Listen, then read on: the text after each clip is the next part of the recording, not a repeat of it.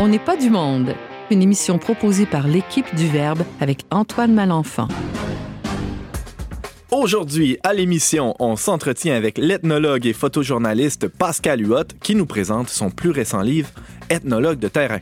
On apprend à voir clair dans nos revenus et dépenses avec Anne Blouin qui est chroniqueuse société et consommation. Et finalement, on réfléchit à la masculinité, rien de moins, avec notre chroniqueur très masculin, Alex Deschaines, délégué pour l'Institut de théologie du corps à Québec. Bref, tout ça parce qu'on n'est pas du monde.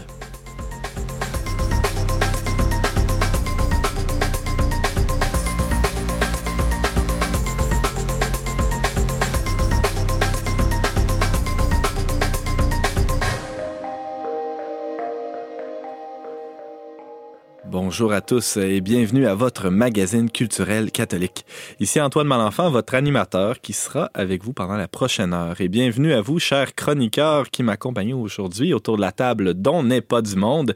J'ai à ma gauche le plus fidèle de tous nos chroniqueurs, je crois, le, très masculin, hein, on pourrait dire Alex Deschaines. Salut Alex. Salut, ça va bien? Oui, je te fais rougir avec des, des, des compliments. un, petit peu, un petit peu, un petit peu. en tout cas, j'espère que j'essaie d'être euh, le meilleur homme que je puisse, le meilleur, la meilleure personne aussi dans la vie. Bon, ben, on, va, euh, on va t'écouter avec grand plaisir sur ce thème euh, assez intéressant qu'est la masculinité dans quelques minutes. on a aussi Anne Blouin qui vient à l'occasion nous, nous rendre visite pour nous parler de, de consommation. Salut Anne. Oui, salut, ça me fait plaisir.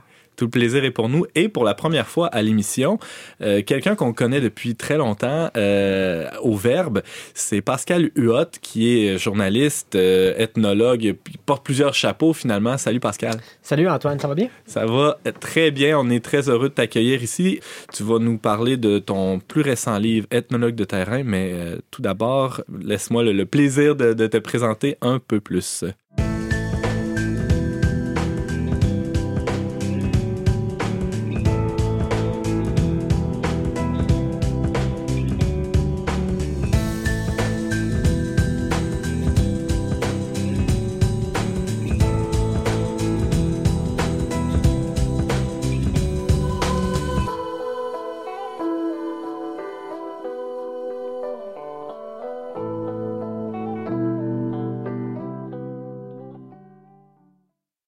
Alors, pour ceux qui lisent notre revue Le Verbe, vous avez déjà sans doute remarqué la rubrique dans les premières pages appelée Monumentale. Dans chaque numéro, on peut y découvrir en mots et en images une église, hein, souvent très belle, de notre patrimoine bâti.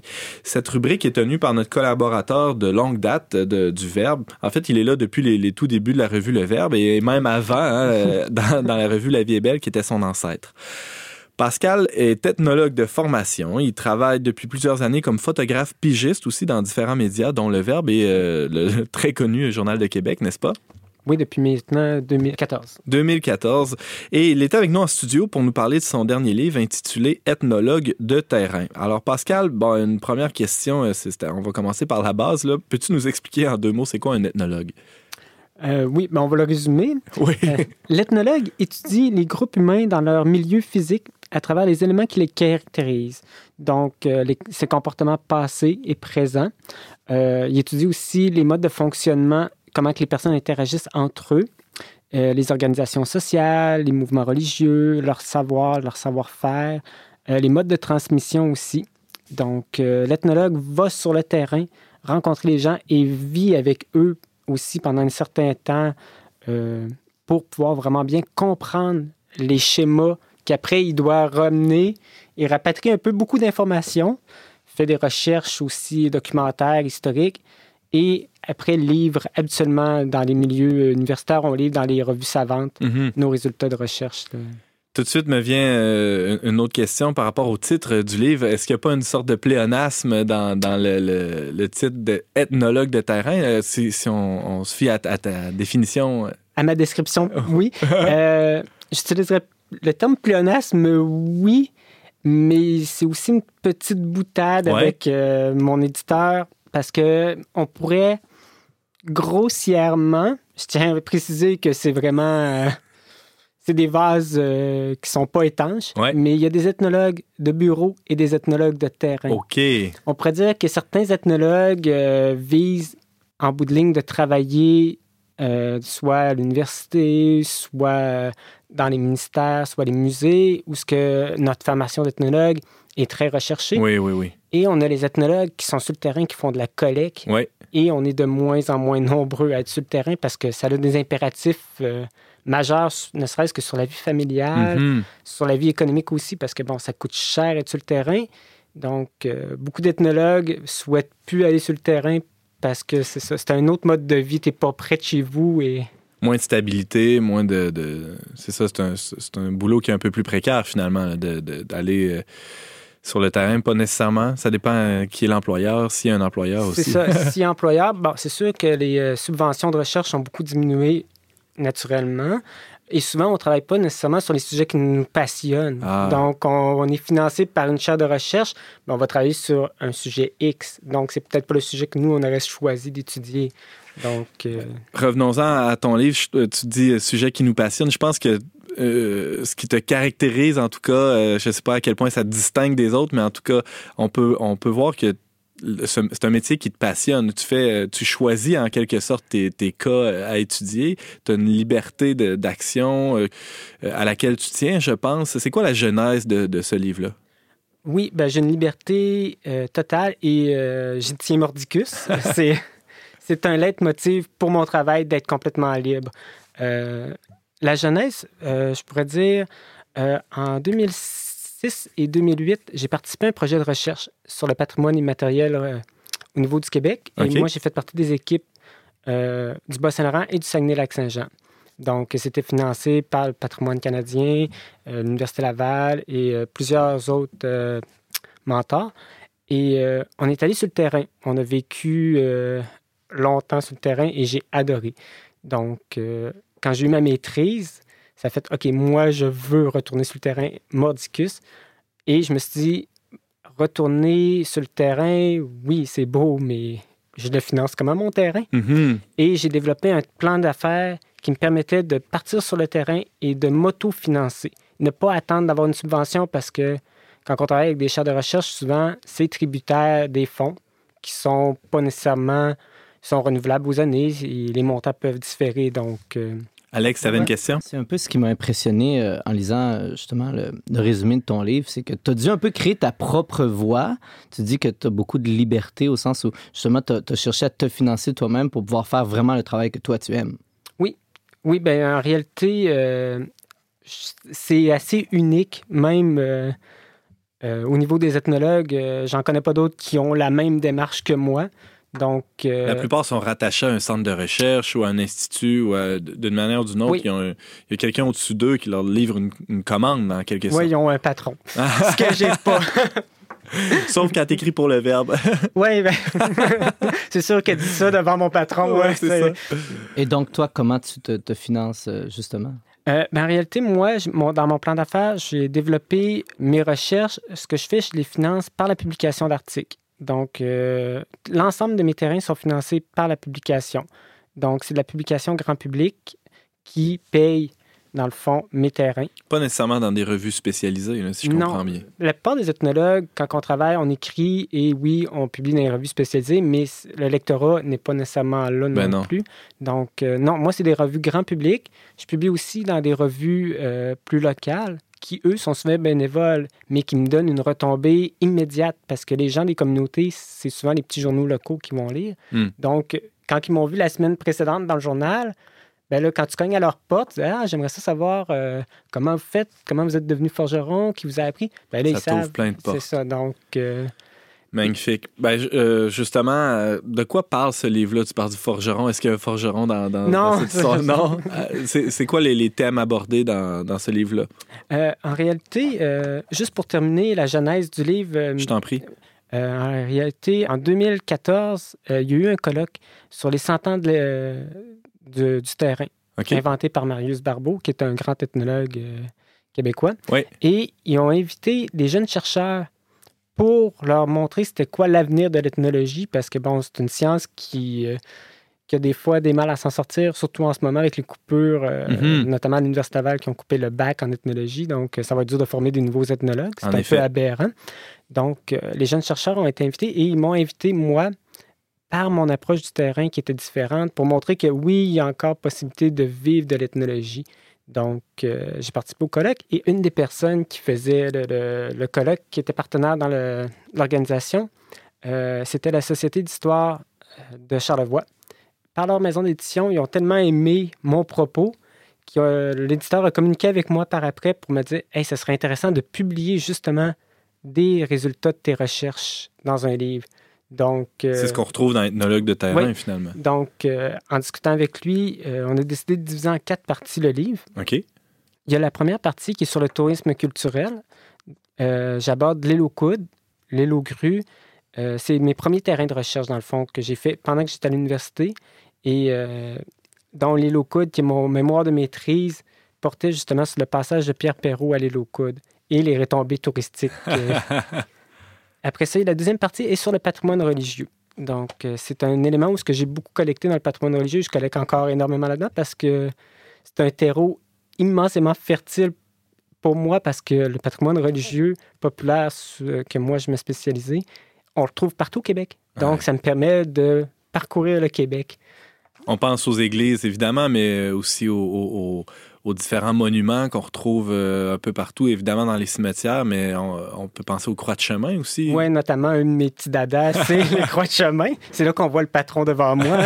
non, mais j'ai vu passer quelques articles de Pascal Huot sous mes yeux et euh, c'est vrai qu'il y, a un attachement évident pour, pour le patrimoine religieux. Oui, bien surtout les croix de chemin parce que c'est un patrimoine religieux populaire où ce que c'est vraiment la personne dans sa foi profonde, qui décide lui-même hmm. de planter une croix, oui, je trouve ça admirable et c'est toujours passionnant à collecter. Et il y a une quatrième partie qui est sur le patrimoine urbain et la prostitution. OK. Pour montrer qu'on peut quand même faire de l'ethnologie urbaine. Donc, qui, un terrain que tu as fait, non pas dans la région de Charlevoix cette fois-ci, mais, mais, plutôt à Québec, si je comprends euh, Oui, au niveau de la prostitution, ça s'est fait à Québec, le terrain de recherche. OK. Euh, donc, euh, tu parlais un peu plus tôt de, ton intérêt pour à publier tes articles dans des revues grand public. Est-ce que ton livre s'adresse aussi à un public euh, plus large ou à, des spécialistes ou à des gens qui se passionnent plus précisément à, l'ethnologie? une des retombées qu'on voulait du livre, c'est que ça soit vraiment destiné au grand public et non quelques personnes élitistes et qui meurent dans une bibliothèque. On voulait que ce uh-huh. soit vraiment lu. Et l'ensemble des articles sont accessibles. Donc, il y a beaucoup d'articles qui, justement, ont été publiés dans des revues grand public antérieurement. Donc, euh, c'est vraiment destiné au grand public. Et est-ce que tu as des, échos de la réception euh, de, de, de, ce livre-là à date? Oui, euh, ça fait étonnant qu'un éditeur nous réécrit pour nous dire Oh, les ventes sont bonnes. Il m'appelle, il me dit Oui, on a eu beaucoup de retombées positives. Euh. Attends, là, on est en 2017 et un éditeur t'appelle pour te dire que ton livre se vend. C'est quand même intéressant. C'est assez étonnant. C'est notable. Oui, bien, toute l'entreprise et l'aventure de ce livre-là est assez exceptionnelle. Mm-hmm. C'est un éditeur qui communique avec l'auteur, mm. c'est assez rare. D'habitude, c'est l'inverse. Oui, j'ai pas eu besoin d'attendre une lettre de refus d'un éditeur. C'est l'éditeur qui décide de publier et il me revient plusieurs fois pour me dire que oui, on a des ventes, ça va bien. Fascinant. Euh, oui. Anne Blouin, tu avais une question pour Pascal? Oui, avec un tel engouement, est-ce que tu as des projets euh, prochains pour un autre livre? Oui, ben je travaille déjà sur un autre recueil parce que c'est mon quatrième ouvrage. Donc, euh, je travaille sur un, recueil de poésie qui est présentement en étude dans la maison de mon autre éditeur. Et c'est drôle parce que j'ai un ami aux missions franciscaines qui m'a écrit, qui a lu le livre, il a adoré. mais la partie sur le patrimoine religieux, c'est tellement excellent. Tu devrais réunir un ah autre livre seulement que sur le patrimoine religieux. Et j'ai trouvé l'idée très ben bonne. parce que oui, euh, le recueil contient beaucoup d'articles, mais c'est une infime partie de ce que j'ai publié. Tu as, beaucoup de données déjà d'accumuler sur, sur, cette question-là aussi. Tu en as fait du terrain sur le patrimoine religieux, tu as parcouru le Québec et même, et même plus. Tu es allé au Nouveau-Brunswick aussi, je pense. Oui, ben c'est ça. C'est un autre terreau aussi que j'ai exploité, le Nouveau-Brunswick. Je commence à pénétrer un petit peu plus grand là, au niveau du Nouveau-Brunswick, mais... Alex? On, parle justement de tes nombreux articles sur le sujet, sur le patrimoine religieux. Je ne sais pas s'il y aurait une ou deux choses que tu aurais à, nous dire sur euh, l'évolution ou sur le patrimoine religieux? Qu'est-ce que, quelle grande conclusion peut-être euh, t'en tires puis que tu as, écrit dans, ton livre? Ou, euh? ben, je dirais que le patrimoine religieux, surtout en région, c'est sûr qu'on constate un certain déclin, mais moi, sur le terrain, ce que je constate avec les gens que je collecte, c'est qu'il y a un attachement qui est solide et qui perpétue dans le temps et qui se transmet de génération en génération, notamment avec mes croix de chemin. Euh, on se rend compte que la personne qui va entretenir la croix, bien souvent, c'est son père ou son grand-père qui le fait. Donc, il tient à ce que la croix soit entretenue. Oui, on voit des croix de chemin à vendre chez les antiquaires le long de la vin, mais ces croix-là m'intéressent peut-être moins compte tenu du fait que souvent, ils ont été euh, abandonnés, sont détériorés. C'est un patrimoine qui est laissé à l'abandon c'est dommage. Mais quand on est vraiment sur le terrain, puis on voit des croix qui sont entretenues, fleuries, c'est de l'entretien que les gens font bénévolement par amour et attachement. Donc, je crois que le déclin qu'on entend sur le, fait religieux populaire est, oui, est vrai et véridique, mais il en demeure pas moins que ceux qui continuent à avoir leur foi en ce qu'ils ont fait et en leur croyance ne démentent pas là, Pascal Huot, tu nous parles d'ethnologue de terrain. C'est publié aux éditions Charlevoix. Où est-ce qu'on peut trouver ce, livre-là, hormis évidemment sur euh, le site web des éditions Charlevoix? Euh, dans toutes les librairies euh, du Québec. Euh, il est disponible dans les rayons. Il est distribué un peu partout. Oui, euh, j'ai même eu le plaisir moi-même de le voir, euh, les, les pins dans les librairies. Génial. Alors, Pascal Huot, tu nous parlais, je viens de le mentionner, d'ethnologue de terrain. Tu as écrit aussi À côté d'une joie, qui est un roman jeunesse. Il était une fois une petite gare, qui est un recueil de poésie et tourisme culturel sur les traces de Pierre Perrault, qui est un homme assez marquant dans ton parcours, je pense, euh, le cinéaste euh, documentariste Pierre Perrault, et ce qui est en fait une refonte de ta maîtrise, euh, si je me trompe pas. On peut te lire dans la revue Le Verbe, évidemment, et voir tes photos sur ton magnifique blog pascaluot.blogspot.ca. Merci infiniment, Pascal. Merci.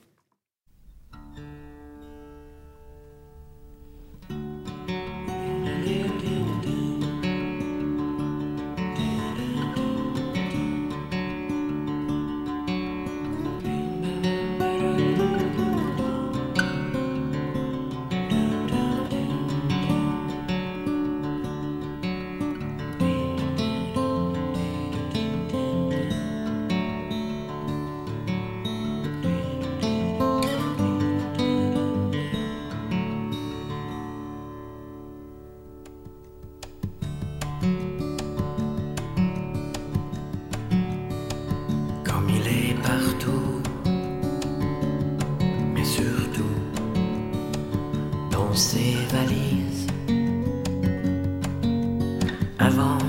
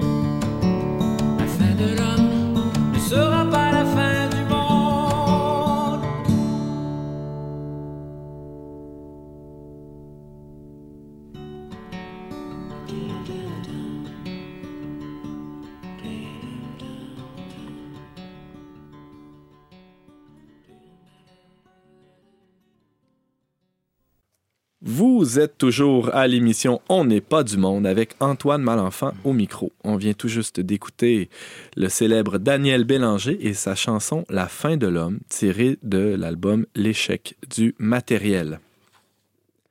Je sais pas si vous êtes comme moi, mais j'ai l'impression, comme on dit, que je vois pas souvent la couleur de mon argent. Euh, des enquêtes statistiques démontrent que je suis pas tout seul, hein, que les ménages sont loin de savoir toujours où va leur paye. Je me souviens de ce prof d'économie qui nous répétait sans cesse de faire un budget, faire un budget, faire un budget. Bon, il me semble qu'il est un peu prêché dans le désert, ce, cher euh, Monsieur Gilles, comme on l'appelait. Alors non, chers auditeurs, on veut pas jouer aujourd'hui à vous faire la morale financière, euh, mais notre chroniqueuse Société et Consommation, Anne Blouin, voulait quand même nous donner quelques petits trucs pour nous donner le goût d'apprendre à mieux gérer notre argent. Anne, est-ce que c'est possible de parler de budget, Anne Blouin, sans pour autant euh, tomber dans une, espèce de contrôle maladif? Bien oui, avec euh, la nouvelle année qui est déjà amorcée, moi je me suis demandé est-ce qu'on est toujours vraiment conscient où nos revenus et comment euh, nos revenus sont dépensés? Hmm. Est-ce que tout augmente dans l'économie en matière d'achat ou si certains secteurs baissent ou fluctuent facilement? je me suis inspirée, moi, d'un article de revue Protégez-vous qui sensibilise au fait que si la tendance se maintient, les Québécois auront encore à se serrer la ceinture en 2017. Est-ce qu'on est surpris de ça? Est-ce qu'on est surpris de ça? Non, je dirais pas, non. Euh, on n'est pas surpris, mais pourtant, le gouvernement vient d'annoncer qu'il va y avoir une hausse, une hausse du salaire minimum le 1er mai prochain. Oui, mais si on regarde ensemble, euh, si on regarde ensemble certains produits et services qui sont ciblés, il y en a 11 en tout qui se retrouvent majoritairement dans les postes budgétaires. On pense euh, au panier d'épicerie. Évidemment. Bon, le panier d'épicerie, on sait que c'est une bonne part du budget des Québécois en 2017. Euh, le prix des légumes, des fruits, les noix, la viande, produits de la mer, ça pourrait reconnaître une hausse de, de 6% La cause de ça, bien, c'est la faiblesse du dollar canadien. Alors, euh, bon, aussi l'administration Trump, euh, ça peut avoir un impact sur le prix des aliments au Canada à cause de l'adoption des mesures protectionnistes là, qui a annoncé euh, dernièrement. À voir à quel point tout ça sera appliqué ou c'est. je sais qu'il y a une intention de renégocier l'accord de libre-échange, mais ça reste à voir. Hein, ça reste à voir. L'électricité, bon, on sait que la facture augmente.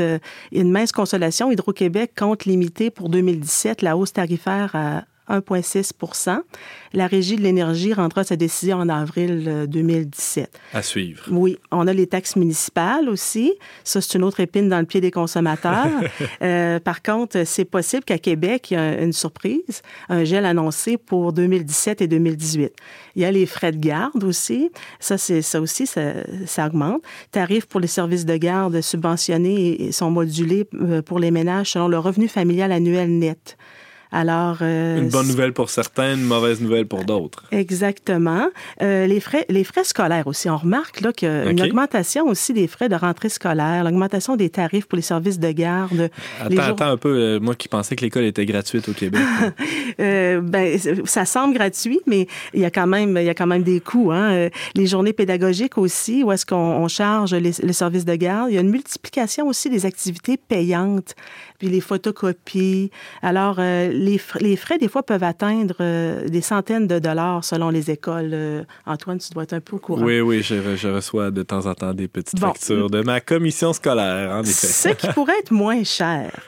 Euh, services de santé, on parle beaucoup des frais accessoires. C'est quoi, c'est mhm. des frais accessoires? Bien, euh, c'est tout ce qui pouvait se faire en, clinique euh, médecine familiale, les prélèvements, le plâtre, l'infiltration, des traitements à l'azote, les gouttes pour les yeux. Ça, c'est aux frais des patients. On veut vraiment éliminer ça. Mais maintenant, est-ce que les patients vont payer autrement pour ces frais qui n'auront plus En théorie, ça va être moins de dépenses pour ce poste-là, mais... non, ils vont se reprendre probablement. On verra bien, oui, c'est ça. Les télécommunications, il y a Bell et Vidéotron aussi qui doivent offrir un service d'entrée de gamme à 25 par mois. Puis là, ils vont aussi inclure euh, des chaînes d'information continue. Alors, on ne sera pas obligé de toujours payer pour euh, le gros, gros, gros forfait. Ça ne mhm. convient pas toujours à tout le monde de prendre nécessairement le gros forfait. Il y a les dépenses indexées, l'essence. Bon, étant donné que la, la, surabondance de pétrole sur le marché, le prix du carburant à la pompe a plongé en 2014 mais il est volatile en 2015 et 2016. Alors euh, là, on espère qu'en 2017, ce sera euh, plus équilibré. Permis de conduire et matriculation aussi, c'est indexé. Par contre, la Société euh, d'assurance automobile du Québec a baissé les tarifs suite à l'amélioration du bilan routier. Alors, c'est quand même intéressant de, savoir ça. Donc, il devrait y avoir euh, quelques économies au moins de, de, ce côté-là. Oui, il y a le transport en commun aussi. Il y a beaucoup de gens qui prennent l'autobus, soit à Montréal ou, euh, ou à Québec. Et puis, euh, nous, à Québec, ben là, c'est indécis pour 2017. Il y a eu une augmentation au 1er juillet 2016, mais pour 2017, c'est indécis. Alors, c'est quoi les, les, pièges et les défis là, pour cette année 2017 concernant les, les, les dépenses à prévoir? Bon, euh, selon Gary Frost, euh, dans le cahier des affaires Le, Soleil, euh, qu'est-ce qui serait souhaitable de prendre? Ce serait une bonne résolution pour l'année 2017. Il n'est pas encore trop tard. la reprise du contrôle des finances personnelles. Est-ce que c'est une résolution idéaliste ou réaliste? Excellente question. Bon, euh, on espère que ça pourrait devenir réaliste parce que le danger qui nous guette tous, c'est le crédit à la consommation. C'est mhm. beaucoup trop facile d'accès. Avant, il fallait demander le crédit. Maintenant, il, nous est offert. Alors, on reçoit régulièrement, d'ailleurs, je, pense que je suis pas le seul à recevoir ça par la poste, des banques qui m'envoient une carte de crédit euh, préautorisée pratiquement où j'ai juste à faire un petit coup de téléphone et hop, en 4-5 000 dollars euh, de crédit. Oui. Alors justement, la carte de crédit, c'est un outil de paiement qui est privilégié qui est pratique, mais il y a des dangers importants là, si on ne prend pas garde. Il y a aussi des prêts de dépannage qui se font sur Internet. Ça, il faut être prudent avec ça. Mhm. Ça a l'air très alléchant. Euh, on offre des petits prêts de 500 à 1500 dollars. Ça, ça envahit les médias sociaux, mais les taux d'intérêt sont beaucoup trop élevés. Puis les modalités de remboursement, c'est vraiment très court. Donc, se méfier de, de, ce genre euh, d'opportunités. Oui. Alors, comment faire là, pour euh, en sortir gagnant? Tu parlais au début du budget. Bon, euh, alors on arrive avec ça. Lorsqu'on va avoir le contrôle sur l'argent qui entre et sort du portefeuille, euh, c'est de faire un budget. Pourquoi? C'est aussi pour faire des projets. Le budget n'est pas là juste pour euh, être euh, vraiment restrictif et austère. C'est là pour prendre, prendre pour conscience. Pour nous permettre de nous projeter dans l'avenir, que si on a des dépenses à prévoir, des, des projets de, de, voyage, de maison, de rénovation, peu importe. Exactement. J'aurais juste une petite question avant de, de, te laisser poursuivre. Autour de la table ici, question très indiscrète. Faites-vous un budget? Et si oui, à quelle fréquence? Alex Deschaines? Euh, Myriam et moi, mon épouse, et moi, ça a été euh, des tentatives répétées, des échecs de, de, de, s'asseoir et de se dire on fait un budget. On a toujours l'intention de le faire parce qu'on a des projets de maison, tout ça. Mhm. Euh, mais moi, je pense qu'en tout cas, personnellement, c'est de me rendre compte aussi, c'est quoi les, les dépenses euh, sont pas tant, ben oui, superflues, pas, pas des achats des fois impulsifs, mais par exemple, moi, c'est la télé vraiment mon service de télécommunication, je me dis, ça coûte trop cher et je cherche des alternatives. J'en ai déjà, déjà trouvé une et c'est de voir euh, si mes on embarque là-dedans. Le fait de, de t'asseoir et de regarder qu'est-ce qui rentre, qu'est-ce qui sort chaque mois, ça t'a permis de ça constater cette fuite-là. C'était épouvantable. Alors, ça, ça, commence comme ça. ça commence vraiment comme ça. Pascal? Ah, comme pigiste. c'est ça, c'est pas évident. Non, c'est ça. Euh, j'aimerais pouvoir dire que oui, je fais un budget, je tiens. Mais je, garde tous mes factures de gaz parce que ça, ça s'accumule beaucoup. Mais euh, non, je fais pas de budget. J'ai l'avantage que ma conjointe aussi euh, s'en occupe. Donc, je devrais rester pour la chronique de la masculinité. On va voir dans, quelques minutes. Je ne parlerai pas de finances. Mais Alex, ce que tu disais par rapport à, certaines fuites, ça me rappelle un, moment dans ma vie où euh, je fréquentais beaucoup les cafés pour travailler, euh, soit sur ma maîtrise ou sur d'autres projets. Puis, euh, je me suis rendu compte à un moment où, à un certain moment, qu'il y avait des, des dizaines, voire des centaines de dollars par mois qui, étaient dépensés dans, des cafés. Mais je, hmm. du café. Euh, On sous-estime des fois ces, ces, ces petits 3-4 dollars-là qui s'accumulent, ça peut devenir euh, assez volumineux. Je te laisse poursuivre. Oui, alors c'est important, euh, comme vous disiez, c'est de prendre conscience si on vit au-dessus de nos moyens ou en dessous de nos moyens. Parce que qu'est-ce qui est gagnant, c'est de vivre en dessous de nos moyens. C'est pour ça que le budget, c'est vraiment personnel à chacun. Euh, chaque famille, euh, selon les priorités de vie, puis, puis les valeurs aussi euh, vécues. Mais plus on adhère jeune, plus c'est enrichissant en vieillissant. Il y a un processus aussi budgétaire que euh, Pierre-Yves euh, McSween propose dans son livre En as-tu vraiment besoin? Il y, a, quatre euh, grandes lignes. Pour faire le budget, tu d'abord une planification, établir les priorités, les postes, l'organisation, la direction et le contrôle. Alors, c'est bien décrit ces quatre manières-là de de débuter un, budget. Euh, c'est les quatre grands principes du management en, fait qu'on applique euh, au ménage, tout oui, simplement. Oui, c'est ça. Il y a des sites aussi pour quelqu'un qui a besoin d'aide pour faire un budget. Il y a le site euh, toutbiencalcul.ca. C'est sur le portail. C'est mis sur pied par des associations de consommateurs du Québec. On, On mettre le lien en ligne pour nos, nos, auditeurs. Oui. On peut demander de l'aide aussi aux ACF, les associations coopératives d'économie familiale. Euh, j'aimerais faire aussi un, petit point sur l'épargne. Euh, l'épargne, est-ce que, est-ce que vous pensez qu'on a besoin de faire de l'épargne? Euh? Ben, personnellement, j'ai, des, on a des placements, donc on tente d'épargner.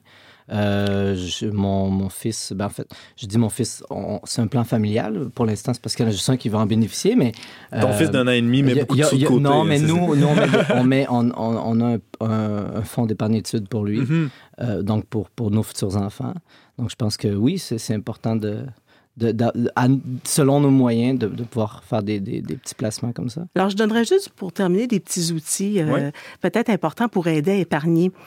Euh, est-ce que vous pouvez payer euh, moins cher? Est-ce que c'est possible, des fois, dans, des, dans les postes budgétaires, de, de diminuer un peu euh, les, les, dépenses? aussi, on conseille de renoncer au magasinage comme passe-temps. c'est un bon début. Les, les, femmes sont souvent, sont souvent ciblées. Ensuite, on, court les aubaines, on accepte les cadeaux, on vérifie aussi les avantages à tirer des déductions fiscales de votre plan de retraite, assurance, programme d'aide à la réno ou l'éducation. Fixez-vous aussi des objectifs de vie. Euh, établissez un, prélèvement automatique vers un compte d'épargne et n'y pensez plus. Euh, des fois, ça peut être un bon moyen aussi. Ça peut être un petit montant par semaine. Ça peut être euh, seulement 10 dollars. Mais c'est de prendre cette habitude-là. C'est une discipline. Parce que épargner, c'est se donner le choix d'avoir des choix et d'être libre. C'est tout un défi. Hein? Euh, bon, on, vit dans un contexte de, précarisation de l'emploi. De plus en plus de gens travaillent à temps partiel ou n'ont pas de, sécurité financière à, long terme. Donc, l'épargne peut, euh, peut s'avérer un véritable casse-tête ou même voire complètement impossible. Et euh, je peux pas m'empêcher de réfléchir aussi tout haut un peu à, la situation comme chrétien par rapport à, l'épargne, par rapport à, je dirais plus largement à la providence, parce que c'est c'est une dimension qui bon, c'est difficile de mettre une case providence dans le budget euh, mensuel, là, on s'entend, mais euh, dans le fond, tout chrétien qui, qui vit dans l'aujourd'hui euh, a une, une, attitude différente par rapport aux entrées et aux sorties d'argent, sachant très bien qu'il y a un Père dans le ciel qui, qui, qui veille sur lui. On pense à, évidemment à l'Évangile qui dit, voyez les listes des champs, hein, ils, ne, peinent ni ne filent, et pourtant votre Père les, les, habille mieux que Salomon encore. C'est pour ça qu'il faut faire un petit peu un ménage dans qu'est-ce qui est essentiel puis qu'est-ce qui l'est pas. Évidemment. je lisais aussi euh, que l'épargne, c'est une vertu grecque. Euh, je voulais dire que le lien entre l'épargne et la morale est ancien. Euh, c'est les Grecs qui ont souvent révisité le sujet. Alors, pourquoi pas s'inspirer de nos ancêtres pour remettre l'épargne au, goût du jour? Il y avait aussi la fable de Jean de La Fontaine qui parlait de la cigale et la fourmi. Alors, peut-être s'inspirer un peu de, ces petites fables qui sont faciles pour alléger un peu le fardeau du budget. Anne Blouin, tu nous donnais quelques conseils pour mieux gérer nos dépenses. On peut toujours te lire euh, dans la revue Sainte-Anne. Merci beaucoup d'avoir été avec nous. Merci.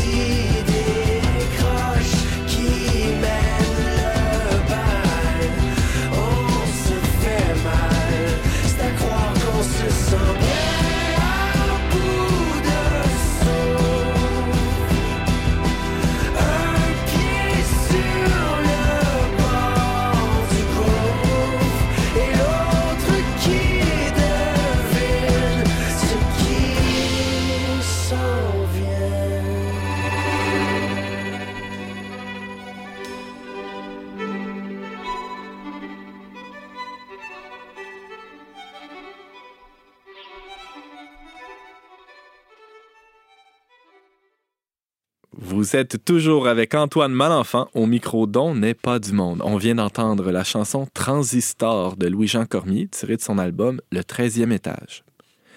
À partir du moment où les femmes ont commencé à repenser leur rôle dans la société, les hommes ont dû aussi redéfinir les leurs, évidemment. Dans sa théologie du corps, Jean-Paul II expliquait comment c'est nécessaire pour chacun des sexes de comprendre sa nature et sa vocation afin d'aider l'autre, en raison de la complémentarité, à devenir pleinement lui-même. Dit plus simplement, on pourrait dire, euh, une vraie femme aidera l'homme à devenir pleinement homme et vice-versa. D'ailleurs, vous avez peut-être entendu parler dernièrement du film documentaire assez controversé de Red Pill qui a soulevé quand même pas mal de vagues dans les médias. Euh, la réalisatrice du film, Casey J, euh, se questionne sur l'identité masculine en notre époque de repères chancelants. Alors, il semble y avoir autant de crises, euh, autant une crise de la féminité qu'une crise de la masculinité, mais peut-être encore plus du côté des hommes. En tout cas, on ne fera pas un concours. Hein. mais tout ça nous mène à la question qu'est-ce qu'un homme finalement? Qu'est-ce que la masculinité Et qui de mieux qu'Alex Deschaines en, en, 2017 autour de cette table dont n'est pas du monde pour se poser toutes ces questions-là Est-ce que Alex, il y a une identité masculine? ben, je ne sais pas si je suis la personne pour, euh, pour en parler. Moi, j'ai dit qui de mieux, hein? c'est quand même fort. un peu vanté, mais, euh, mais, mais c'est certain que c'est un sujet qui m'intéresse et qui m'intéressait euh, pour aujourd'hui. Puis, puis c'est un sujet que j'aborde des fois aussi. je, viens de, de, terminer un camp avec des ados, puis c'était justement...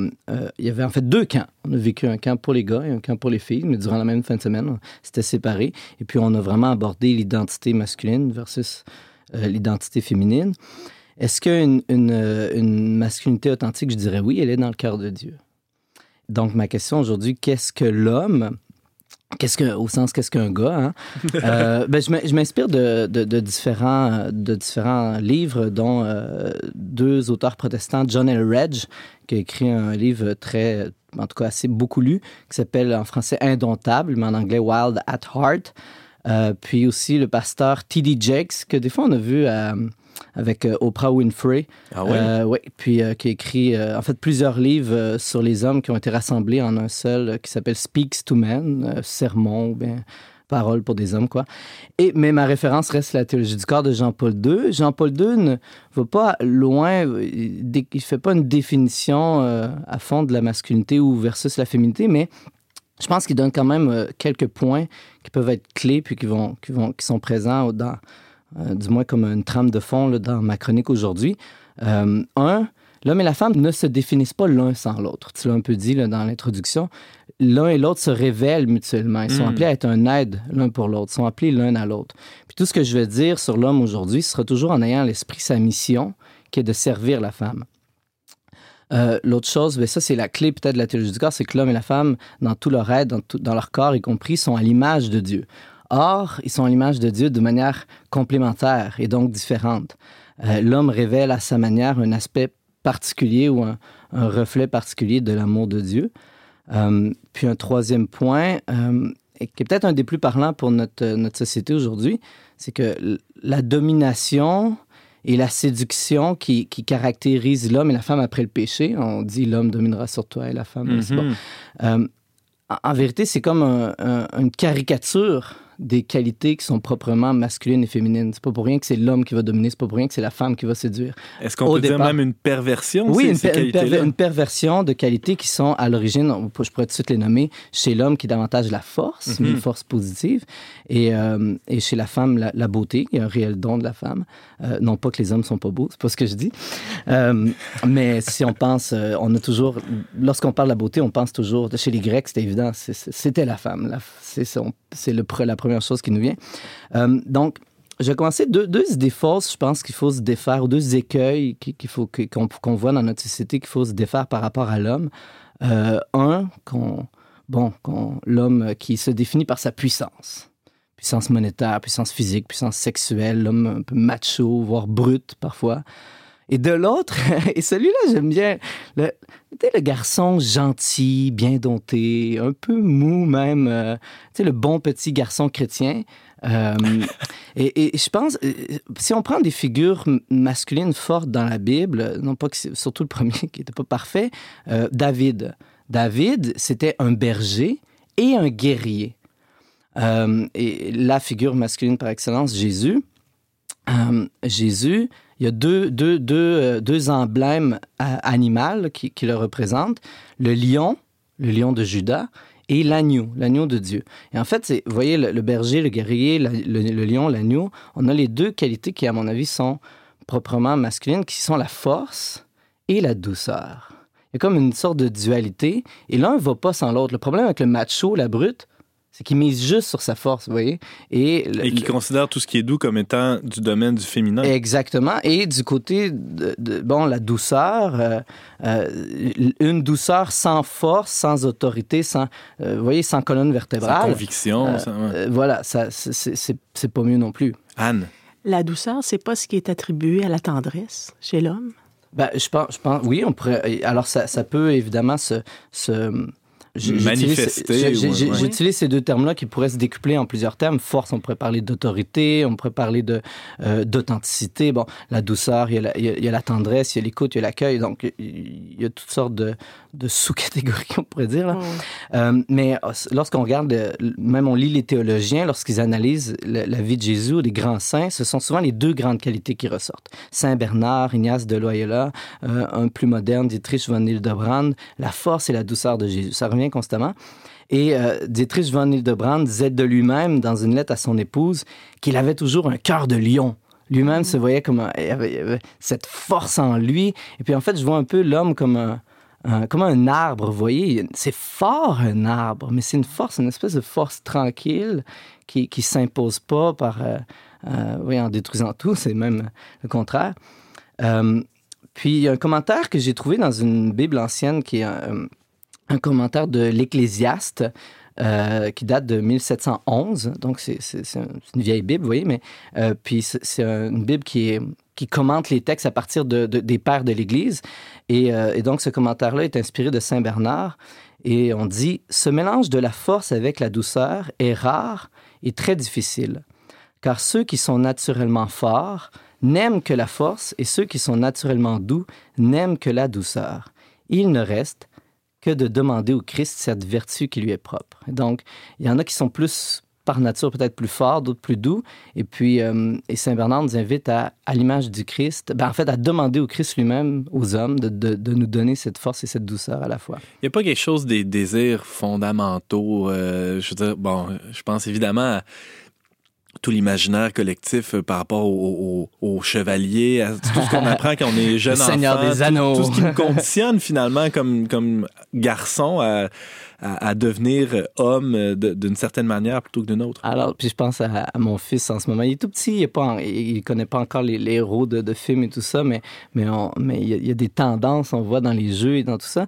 Et justement, John Red en, parle beaucoup. C'est peut-être l'élément principal de son livre, les désirs qui sont au fond, au fond du cœur de l'homme.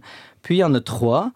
Ben, et puis qu'en effet, on retrouve dans, toute la littérature, dans, dans, les films. Et, le premier, euh, c'est une bataille à mener. Alors, je parlais de la force de l'homme. Tout petit garçon a rêvé d'être le héros, le bon qui bute les méchants. Euh, moi, je pense à mon fils Edouard, je trouve ça très drôle parce que il joue avec des petits, des, petits animaux, puis il les fait marcher sur main le petit crocodile, le, petit. Et puis là, tout d'un coup, il est tout doux, puis là, tout d'un coup. et je me dis, mais, mais qui lui a appris que les girafes explosaient? Je, je sais pas, qui lui. Surgit une violence presque de nulle part, ouais. Mais qui lui a appris? Qui, comment il sait, lui, que les girafes explosent? Je trouve ça incroyable. Je veux dire, je l'ai pas appris personnellement, peut-être à la garderie, je sais pas. Mais alors, oui, fondamentalement, l'homme veut se battre et, c'est quelque chose qui est bon. Peut-être qu'aujourd'hui, le fait de passer beaucoup de temps devant l'ordinateur à la maison et tout ça, on perd un peu ce ce désir-là qui est au fond de nous. Mais il y a ça dans. Moi, d'ailleurs, j'ai vu le film euh, Le Revenant et puis ça m'inspirait beaucoup à ce niveau-là. Il y a des choses dans Le Revenant qui m'ont agacé, toute cette histoire de vengeance. Mais il y avait ça, il y avait ce cœur, il me semble, d'homme qui est fait pour la grandeur, qui est fait pour vivre une aventure et pour se battre. Et, or, le combat. Mais, votre combat n'est-il pas contre euh, les, créatures euh, invisibles? Eh ben, ben, c'est ça, exactement. Le, combat, le combat à mener, tu me devances, mais le combat à mener, il n'est pas d'abord. Euh, contre les autres. Vous voyez, c'est uh-huh. pas contre mon frère, ma, ma soeur, mais, mais c'est souvent un combat mené en nous-mêmes. Euh, comme tu dis, les méchants sont, sont invisibles. En réalité, euh, ils sont en dessous, ils sont en nous.